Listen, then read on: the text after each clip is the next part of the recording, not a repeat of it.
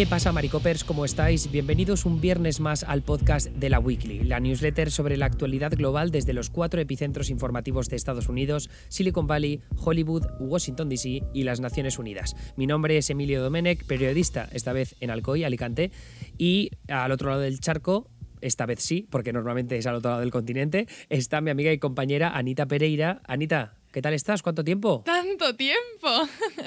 ¿Cómo va? Pues muy bien. Estoy aquí bueno, con... acá el que se ha ido de vacaciones sos vos, así Sí. que ¿cómo te ha ido vos? No, no, a mí me ha, me ha ido, me ha ido bastante, bastante bien.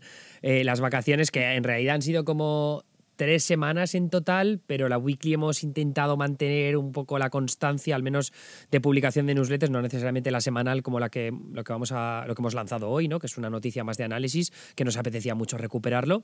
Pero bueno, he descansado bastante, me lo he pasado muy bien. No sé tú si has tenido posibilidad de descansar y de desconectar, pero eh, espero que sí. Bueno, de compartir este espacio con vos sí que he tenido un break, ¿no? Como de un mes, pero bueno, ya, ya, ya ha sido suficiente, hay que volver al ruedo. Muy bien, muy bien. Así me gusta. Que se note que me has echado por lo menos un poquito de menos. Yo también he echado de menos nuestras conversaciones, Anita. Bueno, me parece muy bien entonces. Eh, pero eso, que conste que hemos seguido trabajando vía newsletter premium y que bueno, hemos estado un poco bastante al día con los últimos grandes eventos, tipo lo que ha pasado en Afganistán, que ha sido un, un hit de la realidad internacional estos últimos, estas últimas semanas. Sin duda. Así que bueno, que sepan que los suscriptores premium sí han podido continuar un poco miti miti, pero ahí informados porque hemos seguido al pie del cañón. Y, y además ahora mm, retomamos lo que es la weekly como tal con muchísima fuerza y muchísimas ganas. Eh, yo todavía voy a seguir en España un par de semanas más, pero a la vuelta, eh, a finales de septiembre, que voy a estar ya en Estados Unidos, vamos a hacer una especie de presentación de la nueva temporada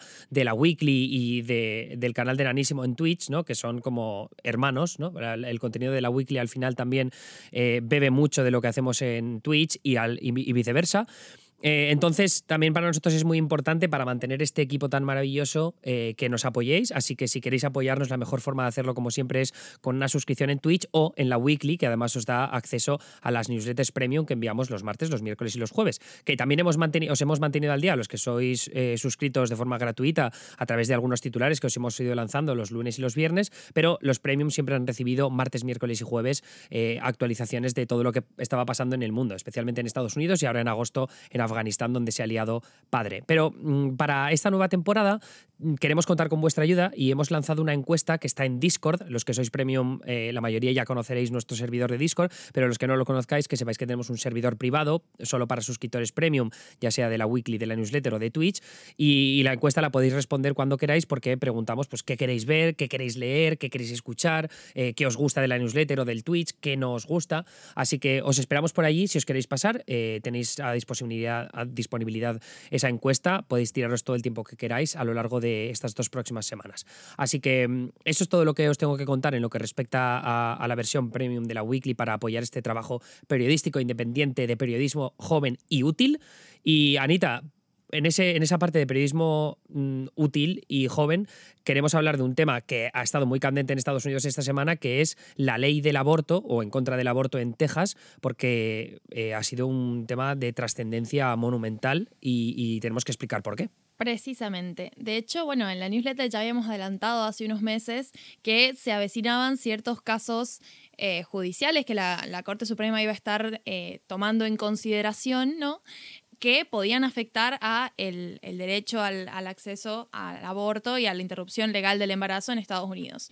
¿Qué sucede? Como no hay una ley aprobada por el cuerpo legislativo, todas las decisiones pasan por el, el Poder Judicial y un- una sentencia marca antecedente y permite que los casos a posteriori se apliquen con el mismo criterio. Entonces, eventualmente, si la Corte falla en contra de una sentencia que estaba marcando precedente, como la- el acceso a determinados derechos puede cambiar. Y es algo que ha estado muy presente desde que la Corte Suprema tuvo su última incorporación y ya tenemos una Corte Suprema de corte conservador que sí que puede cambiar algunas de las reglas de juego que se han venido manteniendo los últimos, ¿cuánto? 50 años. Claro, porque eh, siempre que hablamos de leyes, nosotros estamos pensando en lo que se aprueba en la Cámara de Representantes y en el Senado, ¿no? O sea, el brazo legislativo de Estados Unidos, que es el, el que se encarga, por ejemplo, de decir, vale, pues aprobamos los presupuestos y va a ir tanto dinero dedicado a sanidad, tanto dinero dedicado a educación. Vamos a hacer que haya universidades públicas gratuitas, por ejemplo, que es algo que no se ha hecho en Estados Unidos, pero que potencialmente se podría hacer. Pero en el caso del aborto, nunca se ha llegado al consenso suficiente como para aprobar una ley federal del aborto. Esto no se ha conseguido en 50 años, ¿no? que hace 50 años es cuando pues, se estaban empezando a aprobar los primeros métodos anticonceptivos en Estados Unidos, tanto por las agencias federales como por el gobierno. Pero, eh, como digo, el aborto nunca ha encontrado ese consenso suficiente, porque siempre hay, ha, habido muchos políticos pro vida que no han estado dispuestos a ello. Y lo que pasa es que al final se ha definido eh, lo que es el acceso al aborto a través de decisiones judiciales del Supremo, es decir, del brazo judicial y de las consecuencias que tienen, como decía Anita, sentar precedente con un caso como el que se falló en 1975, que se llama Roe v. Wade, que ya hablamos de él en el pasado, en otro podcast que hicimos hace unos meses sobre el aborto, pero que ahora tiene una mayor trascendencia porque está en, en, el punto más débil en todos estos años. O sea, desde hace eh, ¿cuántos son? Casi 50 años, casi, casi medio siglo, eh, en, en, vez de ir hacia el progresismo que, por ejemplo, hemos visto más en Occidente, aquí está pasando al contrario. O sea, se están, eh, en este caso, vulnerando los derechos eh, de la mujer, aunque también mm, partimos de la base, de, dependiendo de dónde te sitúes en la balanza ideológica en lo que respecta al aborto, porque seguro que hay, algunos oyentes que son eh, antiabortistas o providas, depende del, lado de la balanza en el que te sitúes. Pero bueno, como iba diciendo, el, el caso de Texas es excepcional por unos detalles que comentaremos más adelante. Pero, Anita, lo que has leído de, la trascendencia de Robbie Wade, ¿Qué es lo que dice exactamente Robbie Wade? ¿Cuál es la, importancia de esa decisión? Bueno, lo, fundamental es que el caso judicial, o sea, la sentencia de la Corte em, se respaldó en el derecho constitucional a la privacidad, que como bien sabemos los que conocemos un poco de Estados Unidos, es un derecho básico de la Constitución y es como que se defiende a muerte en Estados Unidos. Entonces, que se ampare en ese derecho, básicamente hacía que fuera incuestionable, eh, o sea, el, el fallo en sí, ¿sí? Era como una defensa bastante armada. Puntualmente, de las cosas que plantea el fallo es primero y principal que la mujer como tiene el, acceso, ¿no?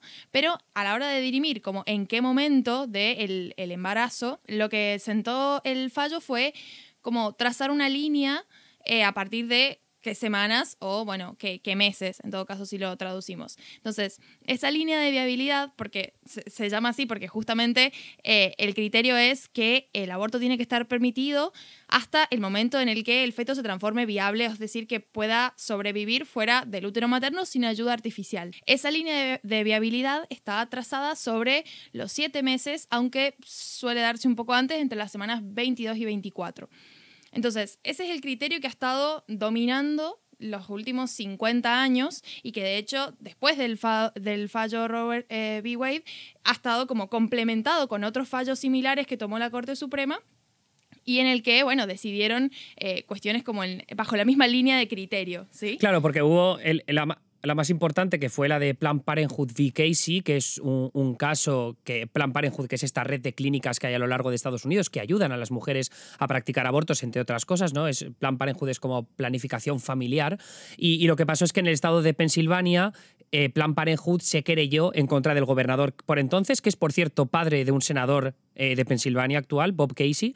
Eh, era un gobernador demócrata, pero que en este caso era muy católico y antiabortista. Entonces se querelló, como digo, plan Parenthood contra Casey y lo que la decisión que terminó tomando el Supremo era que los gobiernos estatales no podían eh, poner demasiadas dificultades para que las mujeres eh, llevaran a cabo abortos. Entonces, no es solo la decisión de Robbie Wade de permitir que las mujeres tengan aborto hasta esa línea de viabilidad de la que hablabas tú, que normalmente suele ser a partir de la semana 22, 23, 24 del embarazo, sino aparte también que los estados no podían poner trabas, ¿no? Eh, hacérselo difícil a las mujeres para que pudieran interrumpir el embarazo de forma voluntaria, que es algo que intentaron los estados, sobre todo del sur profundo de Estados Unidos, que son generalmente más conservadores. Precisamente, es que justamente lo que hablábamos antes, como a falta de una ley que regule todos los aspectos del acceso al aborto, lo que ha pasado es que se han ido acumulando fallos que ha emitido la Corte Suprema y que han ido como, bueno, delimitando el, campo de acción, si se quiere.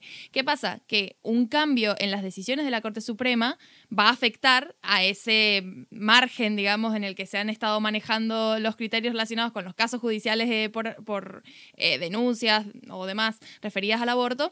Y eso es lo que vamos a ver ahora, que la Corte de repente ha tomado una decisión un poco fuera de lo que se ha venido y, hay mucha expectativa por qué va a pasar, porque tienen el poder potencial de cambiar las cosas y limitar el, el acceso al aborto en, todo el país. Claro, porque esa es la diferencia que tenemos que tener muy en cuenta con respecto a hace 10, 20 o 30 años. Es que la Corte Suprema tiene un equilibrio ideológico diferente y muy positivo para los conservadores. Conservadores que llevan años luchando para que la Corte Suprema se llene de jueces de su palo y que voten en contra de Robbie Wade. Es decir, el sueño de los Provida y del movimiento conservador o del movimiento cristiano evangélico del sur de Estados Unidos era eh, conseguir que los suficientes jueces conservadores eh, abrumaran el Tribunal Supremo para así, una vez llegara un, caso que les beneficiara, ¿no? un caso, por ejemplo, de una ley eh, em, antiabortista aprobada en un estado como Luisiana o como Mississippi, que son estados muy conservadores, llegaran al Supremo y, con los suficientes jueces conservadores dijeron, vale, pues vamos a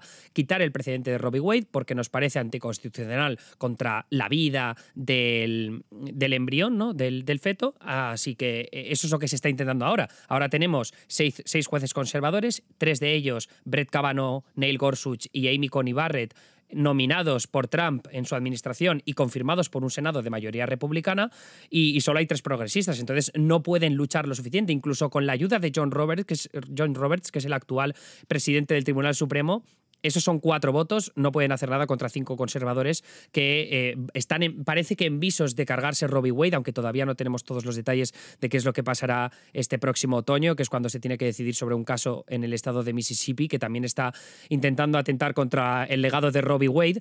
Pero la cosa es que hoy estamos aquí porque el caso de la nueva normativa que se ha aprobado y que ya está en marcha en Texas es completamente diferente, porque mientras que Mississippi lo que hace es limitar el aborto, si no me equivoco, eh, Anita, creo que es hasta la semana 15 del embarazo, más o menos, eh, pero en, ese caso, los que aplican la ley, los que hacen cumplir la ley, eh, son las fuerzas gubernamentales, es el Estado a través pues, de su fiscalía, por ejemplo. Sin embargo, en Texas hace una cosa bastante curiosa, que, es que, Anita, ¿qué hace Texas? Lo que pasa en Texas es que mm, básicamente el protagonista, digamos, es el ciudadano y, y, la ciudadanía. Es decir, se entiende que son los ciudadanos los que van a hacer cumplir esta nueva normativa. Y cambia bastante las reglas de juego porque en el pasado, como vos hablabas, la persona con el, la, mujer o, la persona con el derecho vulnerado del acceso al aborto podía denunciar, por ejemplo, bueno, al, gobierno, al, gobernador, a la fiscalía, digamos, cualquier parte del el aparato estatal que estuviera accionando para impedir el acceso a ese derecho. Lo que pasa ahora es que al ser eh, la ciudadanía protagonista, digamos, la, ciudadanía en última instancia es soberana, entonces... Eh, como ese recurso de poder apelar a ese tipo de decisiones se pierde porque eh, se entiende que es como, bueno, una ley eh, con cierto grado de, de, legitimidad, ¿no? Y eso va a ser mucho más difícil apelaciones o cuestiones que intenten superar esta nueva barrera, ¿no? Claro, porque tú estás, si tienes que demandar a alguien, eh, en el caso de Mississippi es, vale, pues denuncia al gobernador, que él es el que está aplicando esta ley, él está vulnerando mi derecho, entonces llega a la Corte y la Corte Suprema dice, pues tiene razón, hay que bloquear provisionalmente esta ley porque es anticonstitucional, va en contra del precedente sentado por Robbie Wade, y luego ya más adelante escucharemos los argumentos orales y, y llevaremos a cabo un juicio y veremos si la ley puede seguir adelante o no. Que eso es lo que está pasando con casos como el de Mississippi que comentábamos antes. Pero en el caso de Texas, lo que ha ocurrido es que eh, creo que había una clínica de aborto o no sé si era un particular, habían demandado a un juez, uno de los jueces que potencialmente tendrá que lidiar con estos casos. ¿Cuál es el caso? Pues que de repente hay un grupo antiabortista que se entera que hay una clínica en Houston que está llevando a cabo abortos y dice, oye, estos están haciendo abortos, los denunciamos. Entonces, si ganan ese caso, ¿vale? Que eso tiene que ser ante un juez. Si ganan ese caso, porque efectivamente esa clínica estaba llevando a cabo abortos que son ilegales según la nueva ley del estado de Texas, pues esa, ese grupo antiabortista por haber ganado ese caso se llevaría 10.000 dólares, porque así eh, lo estipula la ley, y luego aparte les darían, les retribuirían todos los gastos legales que hayan tenido para la contratación de abogados o cualquier tipo de comisiones que tengan que pagar.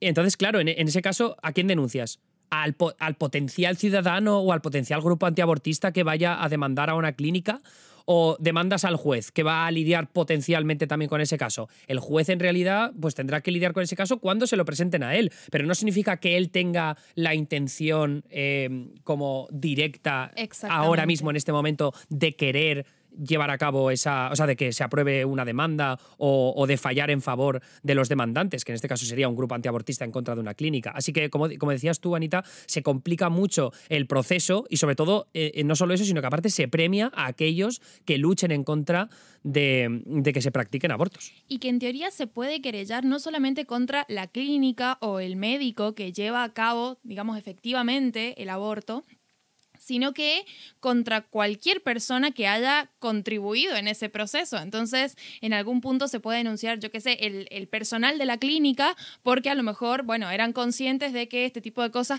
y, a lo mejor estamos hablando de una persona, yo qué sé, contratada que no sé, estaba encargada de la recepción, pero aún así está como vinculada con todo el proceso y también podría quedar como enredada en una denuncia de estas características. Entonces, sí, claro, se, se complica bastante y esto de, premiar este tipo de acciones también como las potencia, ¿no? Entonces, eh, bueno, yo creo que en Texas vamos a estar viendo situaciones bastante límite con esta cuestión porque, bueno, están justamente eh, incitándolas, ¿no? apoyando a estos grupos a que efectivamente salgan y realicen este trabajo de, no quiero decir persecución, pero es como un poco... Sí, no, parece, parece un poco así. Mucha implicancia en... Sí, yo de hecho lo que estaba leyendo en las primeras crónicas que llegan desde Texas era que las clínicas eh, de aborto estaban totalmente paralizadas porque estaban acojonadas. No saben qué es lo que va a pasar si van a cabo un aborto, cuánto dinero les va a caer, si algunos pueden ir a prisión. O sea, quiero decir que aquí la incertidumbre en algunos casos es máxima. Y luego los grupos antiabortistas que están pendientes de que les envíen pistas, de que les digan, oye, mira, esta clínica está llevando a cabo abortos, este médico parece que está intentando hacer abortar a esta mujer. Eh, claro, ahí los grupos esos han dicho que de momento no les está llegando prácticamente nada. ¿No? Eh, y que si hay alguna pista o lo que sea, no se ha cumplido. Es algo que no ha llegado a buen puerto. Entonces, mm, aquí se vulnera el derecho de, al aborto para más de 7 millones de mujeres que están en edad de poder em, quedarse embarazadas. Ya veremos eh, cuáles son las consecuencias de, esa, de, eso en el corto plazo, porque sobre todo eh, el acceso al aborto afecta mayoritariamente a personas de bajos recursos y a personas de minorías. de hecho, en el estado de Texas recuerdo que era más del, no sé si 60% o 70% de mujeres que llevan a cabo abortos son mujeres de minorías, ya sea la latina o la afroamericana.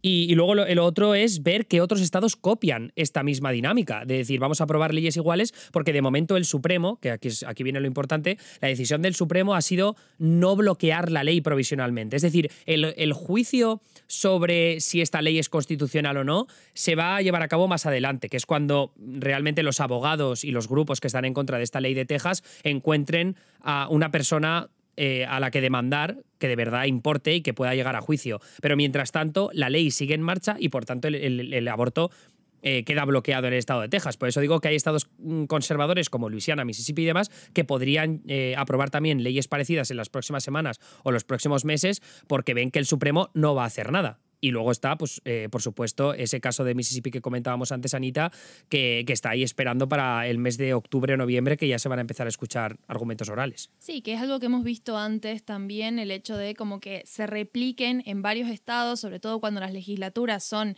del mismo corte republicano, bueno, que se repliquen eh, proyectos de ley o iniciativas similares, porque, bueno, lógicamente se busca como llegar a un consenso más macro en visos a finalmente alcanzar la Corte Suprema y lograr que ese criterio que, rige a todo el país cambie. Em, así que no sería una sorpresa para nada que esto suceda y que, como decís vos, eh, empecemos a ver nuevas leyes, en, o sea, nuevos proyectos de ley en otros uh, estados que, digamos, apunten a, lo mismo, porque además ya se ha abierto un poco esa brecha, ¿no? Como, bueno, no están bloqueando, quizás no están directamente aprobando la constitucionalidad, pero tampoco están bloqueando entonces, eh, como queda ese, vacío legal ahí, que probablemente los grupos antiabortistas y, y de corte más ah, conservador van a buscar aprovecharlo. Pues nada, ahora solo queda esperar. Eh, es verdad que mm, el juicio de Mississippi y el potencial juicio de Texas pues tendrán lugar más adelante. Eh, de todas formas, yo diría que las decisiones del Supremo suelen ser bastante después, o sea, como ya en la primavera. Por tanto, vamos a tener que ser bastante pacientes también hay que tener en cuenta a ver qué paciencia tienen las mujeres en el estado de Texas, porque aquí podríamos empezar a ver protestas multitudinarias para que esto cambie. Eh, y sobre todo yo creo que a nivel político esto le viene muy bien a Joe Biden, porque eh, si en cabreas a las mujeres de todo Estados Unidos con el acceso al aborto, la peña se va a olvidar muy rápido de Afganistán y van a pasar a hablar de un tema que beneficia bastante políticamente tanto a Biden como a los demócratas de cara a las elecciones de medio mandato del año que viene. ¿Y por qué digo esto? Pues porque eh, una encuesta que se hizo a pie de urna o las encuestas que se hicieron a pie de urna durante las elecciones del pasado noviembre concluían que un 60% o más de un 60% de la ciudadanía está a favor del acceso al aborto, según lo que mm, falló el Tribunal Supremo con Robbie Wade. Así que ir en contra de eso en un estado como Texas, que está eh, yéndose hacia la izquierda eh, desde hace años, pues me parece un poco bastante controvertido. Sí, totalmente. Pero bueno, como decíamos, eh, también esto es muy la previa, porque todavía no hay ninguna decisión 100% contundente, pero está, hay muchos grupos expectantes y nosotros entre ellos, eh, pero bueno, ver qué va a pasar esta, estas próximas semanas y los próximos meses también. Pues ese sería un resumen de lo que os contamos en la newsletter, que si lo queréis leer en escrito porque alguna idea no os ha quedado demasiado claro, clara, siempre siempre la tenéis ahí. Pero Anita, yo tengo la referencia, ahora que dejamos este asunto a un lado, al banquillo, que tienes algo que preguntarme, ¿no? Querías hacer una especie de test sobre Mm, expresiones argentinas, ¿puede ser? ¡Ay, es verdad! Es verdad. Bueno, es que estábamos hablando por el Discord de que hay algunas expresiones que las tenemos un poco cambiadas en Argentina. Eh, de hecho, busqué los refranes como más populares acá, pero me parece un poco injusto porque es que el refrán viene como de varias generaciones atrás. Y si vos buscas varias generaciones atrás en Argentina, igual encontrás un montón de inmigrantes italianos y españoles entonces puede que muchas de las expresiones y los refranes que tenemos no sean argentinos como tal. Entonces, vamos a hacer una cosa. Yo te voy a tirar algunos de los más conocidos, tipo te digo la mitad y vos lo tenés que completar. Y bueno, si, si lo conoces, nice, y si no, aprendes algún refrán nuevo. Vale, pues venga, vamos con ello. Eh, imagino que ya tienes unos cuantos preparados. Sí, sí, totalmente. Bueno, los de siempre, qué sé yo. Ah, vale, bueno, a ver, venga, lanza, lanza uno a ver si sé lo que significa. Ok, en casa de herrero Ah, que lo tengo que terminar yo, el refrán. Claro. Ah, si lo eh, conoces. Me, me, suena. Me que tienen dos partes. A ver, soy malísimo para los refranes, pero me suena bastante, ¿eh? En casa de herrero, sí, no, no se hace algo, ¿no? ¿Cómo es? Cuchillo de palo, claro. Ah, cuchillo de palo. Vale, vale, vale. ¿Y eso qué significaba exactamente? La verdad es que no. Pero me suena que sí que lo conocemos en España, ¿eh? Básicamente es como, como cuando te dedicas a algo, pero luego en tu vida no, no, no tenés eso mínimo indispensable que deberías tener, como que vos sos periodista y que no te hubieras enterado de lo que está pasando en Afganistán, ¿me entiendes? Mm, vale, sí, ya, sé, ya, sé, a lo que te refieres. Sí, sí. Bueno, bueno, está bien, está bien. Bueno, entonces, ¿el que no corre? No vuela, ¿no? El que no corre vuela. el que no corre vuela. Sí, sí. Ese, ese, sí, ese, 100%. ese es muy mítico, ese es muy mítico. No hay mal que dure 100 años. Uf, no sé cómo acaba, pero, pero me suena también muchísimo. ¿eh? Ni cuerpo que lo resista. 100%. Pero también te digo una cosa, o sea, tú sabes que probablemente todos estos refranes que me estás diciendo como de toda la vida mm, vienen porque os los hemos enseñado nosotros, ¿no? Ay, ay, ay, no me hagas hablar. Ay, ay, ay, no me digas ese, ese silencio, mira que los silencios luego los suelo editar en, en, en el GarageBand. Ese silencio no lo pienso borrar. No lo pienso borrar. Y sobre todo por la, porque ese silencio lo van a repetir también nuestros oyentes argentinos y latinoamericanos, pero es solo una broma. Es una 100%, broma de, 100%. una broma de conquistador. Latam Silence. bueno, pero este no lo vas a saber porque porque este sí que es muy local. A cada chancho le llega su San Martín. Ese, ese lo tenemos muy parecido a cada cerdo le llega su San Martín, creo que es. ¿En serio? Eh, ¿Qué significa cancho o chancho? ¿Qué has ¿Pero, dicho? Cómo, ¿Pero cómo ustedes terminan hablando de San Martín? No lo comprendo. Pues no lo sé. A mí me suena mucho que es a cada cerdo le llega su San Martín, pero vamos, igual lo estoy diciendo mal. ¿eh? Buah, es que acá se dice chancho, es la misma cosa. Sí, sí, 100%. Bueno, no, en fin, que la gente que estaba esperando refranes 100% locales, yo la verdad es que no los tengo, pero porque siento que hemos heredado y en todo caso reformulado muchos, pero Pero poco, ¿eh? Eh, lo, lo intentaré. Ah, vale, ya lo, ya, lo encuent- ya lo he encontrado. El mismo refrán, cambiando a veces cerdo por otros sinónimos como puerco, cochín, cochino o chancho, se usa en países latinoamericanos como México, Argentina o Panamá. Es decir, otro más, otro más que también nos hemos dado nosotros. De nada. Por Dios. Otro silencio. Me pregunto dónde habrá nacido San Martín. Eh, pero, por, un momento. Ah, vale, no, pero porque en Buenos Aires, haciendo una posible alusión al general José de San Martín. Pero No. en, en España es a? Martín de Tours o San Martín de Loba, un obispo católico de Tours elevado a santo, patrón de numerosos lugares. Ah, mira, No, eh. El Claro, nivel de claro. guitarreada que tiene eso. O sea, literalmente agarraron y dijeron, a ver, necesitamos un Martín cualquiera. ¡Ese! No, Ya, no, y no será, y no será justo al revés, ¿no? No será justo al revés. Venga, ya. A tu no, casa. por supuesto que A no. tu Dios casa. mío. No te lo puedo creer. No, no, no con San Martín, por favor. Bueno, con, con estas, con esta conclusión tan preciosa, nos, nos vamos a retirar y ya la semana que viene a ver si encuentras de verdad un refrán que sea originario de Argentina, porque de momento todos los que me has dicho está clarísimo que, que no es así. Dios mío, lo voy a pensar. La semana que viene, la, la semana que viene vamos a conversar. Exacto. Pues nada, Anita, eh, un Bueno. placer haber vuelto a estos ruedos contigo. Mm, Nos escuchamos. A ti te escuchamos el lunes en tu columna semanal de los lunes del Maricofi y luego a lo largo de la semana ya me escucharéis a mí también, ya, Anita, en los podcasts premium, que ya sabéis que podéis apoyarnos con una suscripción premium de la Weekly. Hasta la semana que viene. Adiós.